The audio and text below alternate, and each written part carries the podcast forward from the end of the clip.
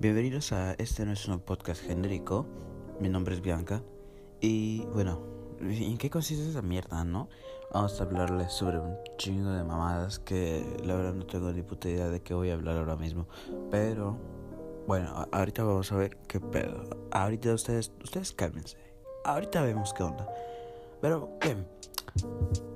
Bueno, son las 6, 7 de la mañana. Y como pueden escuchar, sí pueden escuchar, ¿no? Acabo de pasar una moto, entonces qué triste es ir a trabajar en los domingos. Pero bueno, igual yo acabo así, ¿sabes? Porque ni siquiera estudié mi puta carrera. Entonces, pues no pasa nada. Eh, sí, sí, ya sé. Tengo 18 años y tener 18 años es una mamada. Porque significa que tus papás te van a obligar a que saques tu INE. Bueno, en mi caso me obligaron a sacar mi INE. Porque. Porque. Porque son unos imbéciles, ¿no? Pero hay gente que saca su INE con la necesidad de comprar por fin alcohol y cigarrillos. Que. Qué pobre es eso, ¿no? Pero bueno, me obligaron a sacar mi INE, fui ahí, o sea, y de repente mi padre llega y me dice, oye, vamos a sacar tu INE. Y yo como de, no me jodas, pedazo de mierda. Ni siquiera he practicado mi firma. Y en lo mientras que nos preparábamos para salir, ¿no? Eran como las 3 de la tarde, 3, 4. Fuimos y, o sea, en lo mientras estaba yo practicando una firma, una firma, una firma y pues dije me llevo a la verga. Vamos a ver, una firma rápida, una firma fácil. Y recordé que el alfabeto tebano, porque, bueno, hubo un tiempo en el cual estudié las religiones neopaganas, las religiones de paganismo. Y eh, en la religión Wicca hay un alfabeto que se llama el alfabeto tebano. El alfabeto tebano es un, es una, es un método de escritura, eh, podríamos llamarlo críptico. Es un método de escritura para Ay, ¿cómo les puedo explicar? O sea, simplemente cambias las letras y ya está, ¿no? Por un, por un alfabeto que poca gente conoce, ¿no? Solamente dentro del rollo del Wicca y todas esas religiones conocen en el ocultismo. Entonces dije, voy a seleccionar la M. La M de Miriam porque es mi segundo nombre. Entonces, ahí ya dije M. Está bonita, me gusta, está fácil. Entonces fuimos, ¿no? Y bueno, el método que, que, usé yo para, para poder... Así, porque a veces te piden, no sé, te piden una constancia con fotografía de, de estudios. Pero pues, a padre el tipo huevo, ¿no? Hijo de puta. Y nada más dijo, pues vamos a llevar los testigos. Vente tú, mujer. Y vamos a ser testigos de nuestro Y nada, que fallamos. A la verga. Y nada, hicimos esa mamada. yo siempre tenía esa duda de cómo mierda va a ser eso de la firma electrónica, ¿no? Porque me imaginaba algo así como pequeño panel, un panel en el que casi no iba a poder escribir. Que sí, tenía mucho miedo, ¿no? Porque decía, nunca voy a poder hacer la firma. Y yo pensaba que no podías repetir la firma. O sea, una vez que hacías tu firma, ya estuvo, cometiste un error, lástima. Pero resulta que sí se puede, porque hice primero la firma y no me quedó muy bien, porque era la primera vez que escribí en una tableta gráfica.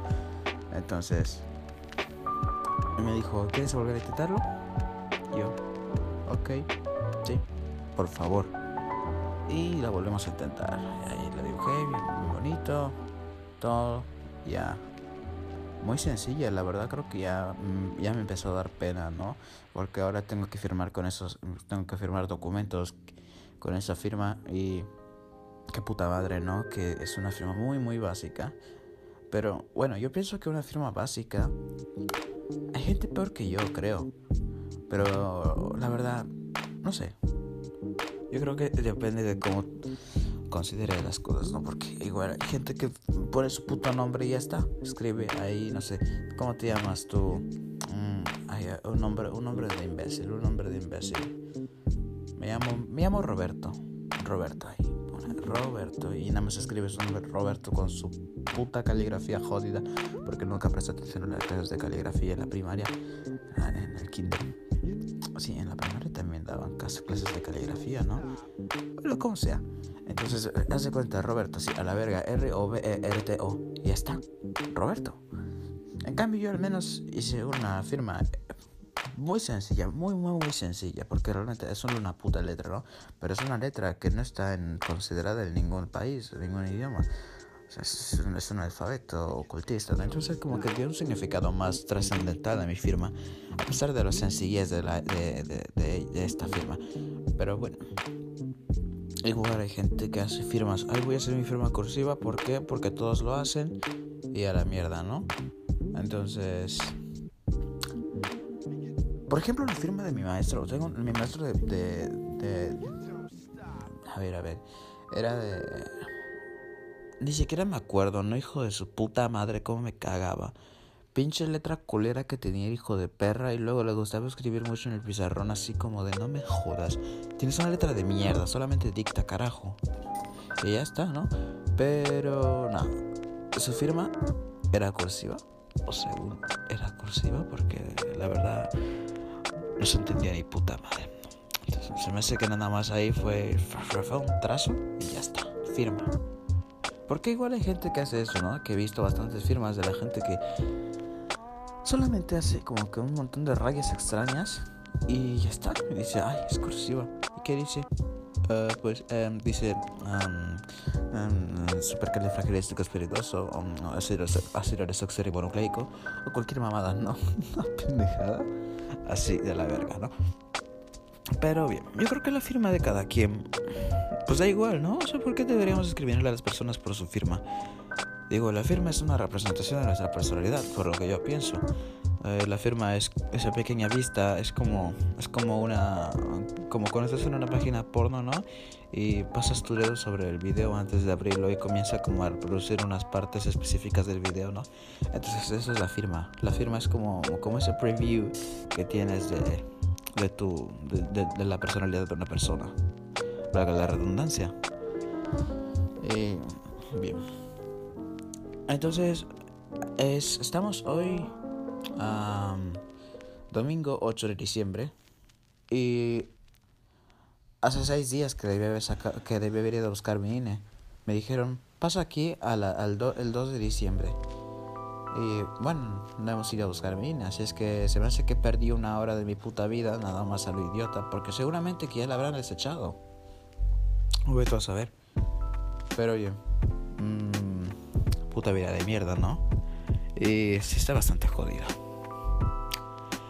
Como sea, usted se puede dar cuenta de que solamente es como un podcast en el que hablo de puras mamadas y, e insulto mucho. Disculpen, creo que ya voy a tratar de no insultar tanto. Creo que estoy comenzando a insultar, como si fueran muletillas, las muletillas, como si, como si mantuvieran esta conversación fluida, pero realmente nada más están hundiendo poco a poco el barco en esta conversación. Entonces trataré de mantener esta conversación sin necesidad de los insultos. No soy una persona que tiende a insultar mucho, la verdad, no sé ni por qué me salen insultos ahora mismo, pero ustedes saben que no todos somos iguales en todas las situaciones. Aunque ustedes digan yo no cambio, no cambio, no cambio, como dice la canción de Santa Grifa que escucha la gente pobre, porque porque gente pobre, ¿no? Mm, el 50% de México. Eh, entonces, dice, no cambio. Pero claro que sí cambia. Solamente fíjate de cómo eres con tus amigos, cómo eres con tu familia, cómo eres tú mismo, cómo eres cuando estás solo en tu cuarto, pensando sobre la vida.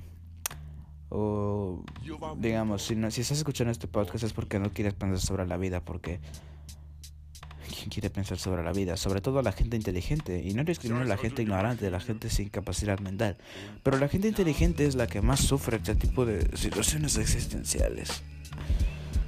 Pero hay dos tipos de gente inteligente. Porque está la gente inteligente, la cual siente fascinación o le chupa un huevo sobre, sobre la vida. Dice, ah, pues sí, mira que no hay, no hay vida después de la muerte, eh, nuestra, nuestra existencia no tiene ningún sentido. Y pues yo lo, ¿no? Me da igual. Nuestros sentidos son solamente una ilusión, son una representación muy limitada de lo que pasa en el universo, que realmente el universo es un cúmulo inmedible de, todo un pedo. No me quiero meter en física porque voy a decir una pendejada y no quiero hablar de física. Entonces vimos que, que el universo es caótico y no tiene orden. Y simplemente lo que vemos es una representación muy limitada de nuestro cerebro que realmente probablemente ni siquiera sea lo que estamos viendo, lo que estamos sintiendo, lo que estamos... Todos los sentidos son solamente una forma de poder entender este cúmulo de información llamada universo. Y dicen, pues vale verga, ¿no? Está bien. Y mira igual. ¿Y por qué no te matas? Pues no sé. Me la vida.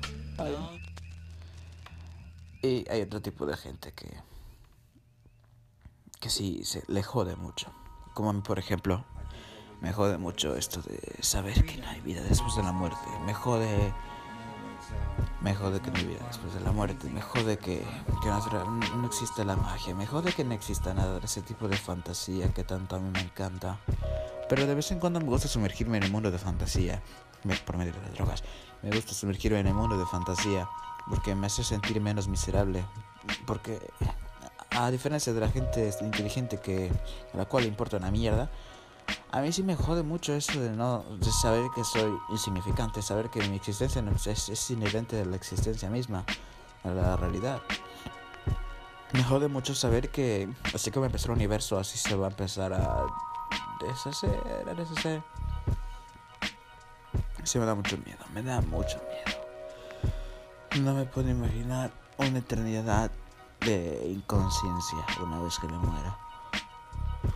Pero... está bien. Digo, está bien. Eh, usualmente cuando pienso sobre ese tipo de cosas entro en pánico, ¿no? Me da un ataque de pánico porque...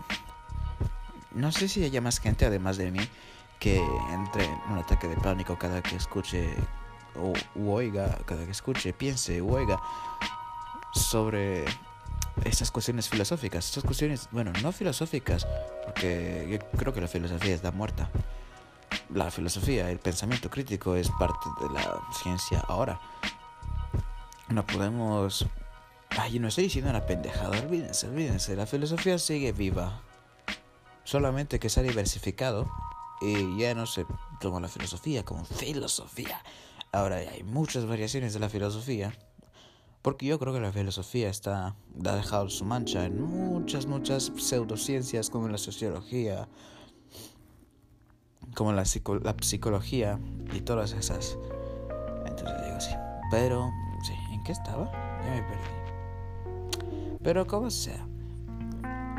A mí, digo, así, habrá más gente aparte de mí que, que entra en pánico cuando se pone a pensar sobre sobre la vida, sobre la muerte y sobre ese tipo de cosas. Porque hay gente que eh, tiene distintas maneras de procesar ese tipo de, de, situaciones. Usualmente la gente solamente se deprime, ¿no? Dice, pues me siento mal. Joder, ¿qué más da? No. Pero yo mm, entro, en un, entro en un estado de negación. De no puede ser, no puede ser, no puede ser, no puede ser, no puede ser, no puede ser.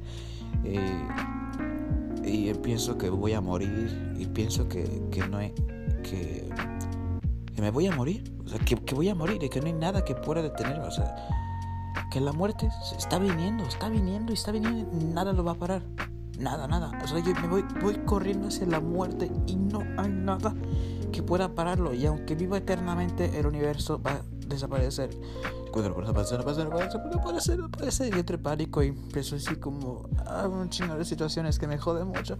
Pero ahora mismo estoy muy bien porque estoy bajo los efectos de una benzodiazepina para gente pudiente, ya que no tomo clonazepam ni el parazolam. Digo que es una vil mamada tomar tafil, tomar clonopin. Yo estoy tomando los zapatos de tiro, mejor conocido como Victan, la marca, la única marca de los zapatos de tiro vendida en México. Así que si tienes problemas de ansiedad, ve con tu psiquiatra más más barato porque los psiquiatras que son costosos es porque están patrocinados. No vayan con psiquiatras que les patrocinan marcas. Si un psiquiatra te, te, da una marca, mándalo a la mierda. Porque no deberían recetarte. No deberían recetarte marcas. No sé si eso es ilegal. Si no lo es, debería ser ilegal. Que te receten marcas. Porque al fin y al cabo el compuesto es lo que importa. El compuesto químico es lo que realmente te cura, lo que realmente te, trata, o al menos, bueno, es lo que deberían recetarte en sí.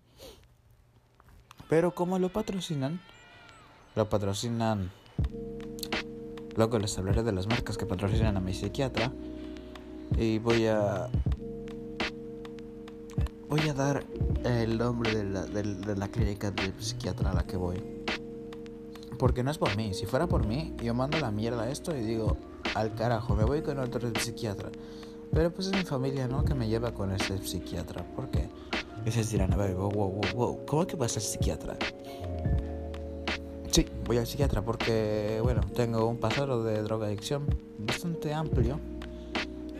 Eh, Ah, bastante amplio, pero no he consumido solventes. Así es que no, no os puedo decir que, yo, ay, solventes, que chemo y todas esas madres de gente pobre, ¿no? Y, o sea, mucho clonazepam, mucho el prestolam, mucha cocaína, químicos, o sea, fármacos, fármacos de venta libre, que a pesar de ser venta libre, son mucho más potentes que bastantes drogas que son ilegales. Y ahí les va. Dextrometorfano. El dextrometorfano, que ah, voy a, voy a hacer otro podcast sobre eso. Ya sé de qué voy a hablar en el siguiente podcast. El dextrometorfano, tramadol. El tramadol es muy conocido en Estados Unidos como un medicamento que ha causado muchas muertes, ya que es altamente adictivo. El tramadol, que aquí en México a menos en México, es de venta libre. Y es bastante barato. Te dan 10 píldoras, 10 píldoras de 50 miligramos, lo cual te da para 5 dosis. Ya que con... No, no 5 dosis. Creo que... No, no. 10 píldoras de 100 miligramos. 10 píldoras de 100 miligramos te dan para 5 dosis. Con 200 miligramos por toma, puedes darte un viaje muy bueno. Y ya les, les hablaré luego sobre los efectos del tramador, ya que ustedes pueden buscar en internet todo ese tipo de cosas, pero nunca van a encontrar nada. Ya que el internet es bastante mm, miquisrigues con ese de las drogas. Pero yo les hablaré libremente sobre las drogas, porque váyanse a la verga, malditos medios mainstream. Y bueno, consumía muchas drogas, así. Y hasta consumí difenidramina. La difenidramina es un medicamento delirante. No, no medicamento, es una droga delirante. Delirante me refiero a como la, la, la campana del diablo, lo que se le llama como burundanga. No, no es burundanga. Burundanga aparte, no es un alcaloide que se usa para... No sé si para drogar a la gente, así contra su voluntad, contra su voluntad o no sé. Pero, ah, ¿cómo se llama esta cosa? Es como, como el resino. El resino también contiene un alcaloide. Un alcaloide que se usa mucho en la santería para poder conseguir el amor de tu vida. Lo que, lo que realmente hace es que vas degenerando, las, vas, vas neurodegenerando a la persona por medio de pocas cantidades de este, de este, de este alcaloide neurotóxico. Lo cual lo va tontando y lo va tontando y va pareciendo como que es un zombie. Hay un poquito de, un poquito de de ¿cómo se le llama esto? De, esoterismo. Poco de esoterismo química. Ay, pero puta madre, ¿cómo se llamaba esta cosa? Bueno, es la flor, la flor amarilla esta que, que parece una campana, ¿no? Es una flor... a ver, vamos a buscarla ahora mismo, porque me quedo con la duda. Me quedo con la duda. Así es que espérame, espérame. No, no se no se aburran.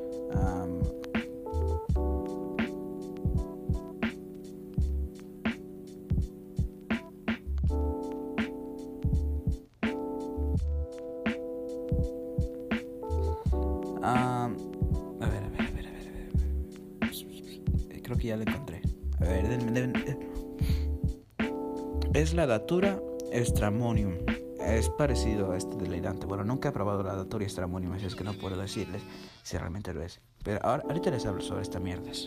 Ah, la, el estramonio es una especie de planta angiosperma del género datura de la familia Solanaceae. Solanaceae. Sí, no me acuerdo de cómo leer. el estramonio es una planta venenosa cosmopolita de la familia de las solonáceas. Se cree que es originaria de México, pero ahora se encuentra naturalizada en zonas templadas de todo el mundo.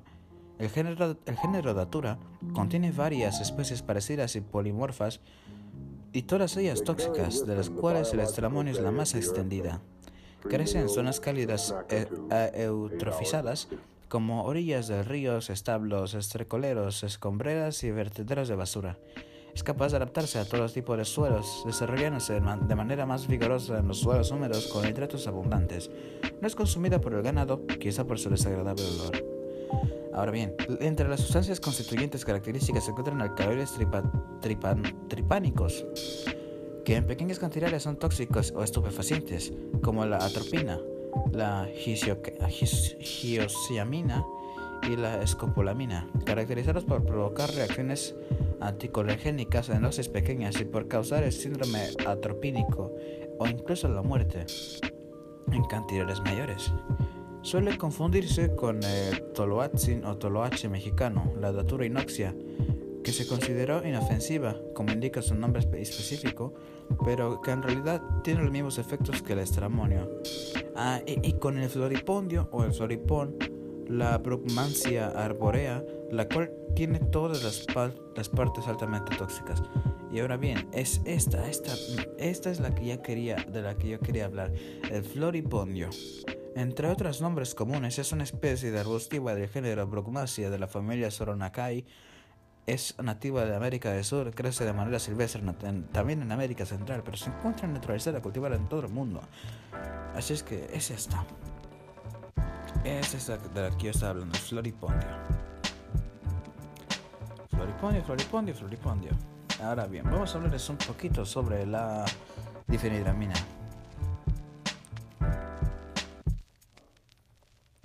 Difenidramina. El clorhidrato de difenidramina, mejor conocido como Benadryl o, Dimedrol, es un antihistamínico, sedante e hipnótico, un medicamento anticolergénico con efectos antimuscarínicos descubierto como alternativa sintética a la escopolamina. la difenidramina fue uno de los primeros antihistamínicos conocidos inventados en 1943 por George Riversell. Poco después, en 1946, se comenzó a probar su uso comercial.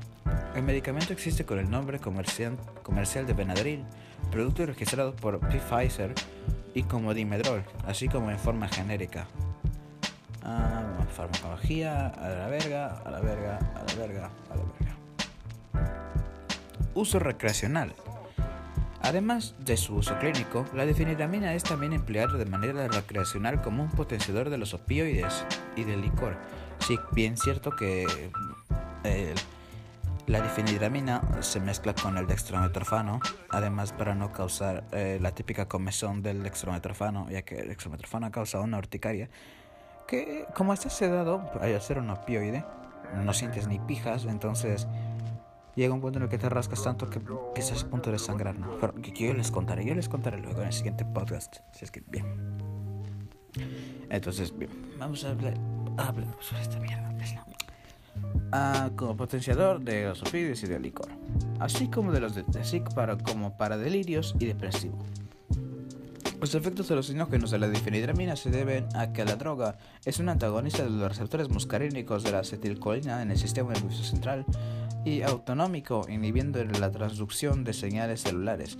La mezcla de medicamentos con antihistamínicos sedativos sin aprobación de un profesional de la salud entrenado puede resultar mortal, en especial la dosis mayores de las recomendadas, como es el caso de aquellos que abusan de sustancias médicas. Sí, es bastante jodido, pero sigo vivo, así es que aquí estoy. No, no os asustéis. Si yo sigo viva, da igual todas esas mierdas. Entonces, bien, ahora vamos a hablar de los delirios. Los delirios. Sí, estoy leyendo Wikipedia, perdón. Perdón, perdón, perdón, pero es, bastante interesante porque les voy a hablar un poquito sobre qué pedo, ¿no? Entonces, el delirio, en término y concepto de las ciencias de la salud. En psiquiatría y psicología, delirio, de latín, de lirare, salir del surco al labrar la tierra, es un síntoma propio de la psicosis. No debe confundirse con delirium o síndrome confusional agudo, pues son entidades diferentes. En la psicopatología se define delirio como una creencia que se vive con una profunda convicción a pesar de ser de que la evidencia demuestra lo contrario. No debe confundirse con la confabulación, dogma, ilusión, alucinación y otros efectos de percepción alterada. El concepto de, delirio suele usarse dentro del contexto neurológico o psiquiátrico. El delirio por sí mismo no se considera un trastorno mental, ya que diferentes trastornos mentales comparten las características, la, característica común de la presencia de delirios.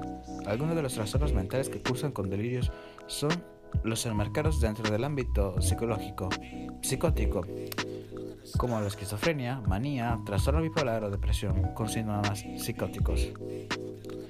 Entonces, ya, ya, ya, van entendiendo qué onda, ¿no? Porque van teniendo alucinaciones, alucinaciones y psicosis. Delirios. Delirios. Los cuales... Uh, bastante jodidos, ¿no? Pero ya, eso, eso lo quiero dejar para el siguiente podcast porque me voy a quedar sin ideas y luego no voy a saber qué mierda voy a grabar. Y sí, entonces ya va. Ahora bien, ya está amaneciendo. Ya está, ya, de hecho ya, ya, ya amaneció. Ya es de día. Pero ¿en qué momento comenzamos a decir que amanece?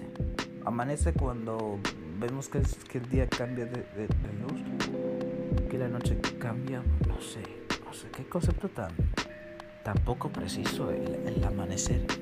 O sea, si hablamos de, de, de hora, bueno, podríamos decir de hora, el término amanecer de hora, pero yo creo que va más arraigado al hecho de que amanece junto con la luz del día. Entonces ahí hay un problema porque es... Em, bueno, ahora ya, en, horario de verano, pues no em, amanece en términos de hora. Amanece y todavía es de noche amanece y todavía de noche. es como, como una paradoja. Ah, entonces, mejor no me hago rollo, la verdad.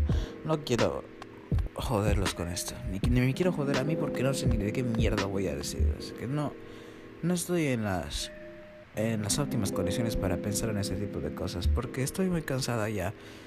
Ah, sí. Y hablando sobre la escuela, porque estudio, a pesar de que parezca que no estudio con este hecho de que me desvelo como una hija de puta. Sí estudio, ¿no? Y reprobé dos materias. Entonces, sí. Ajá.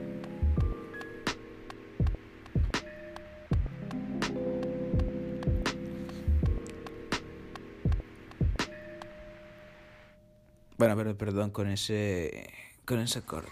No, no fue, no fue un corte en sí, pero fue como...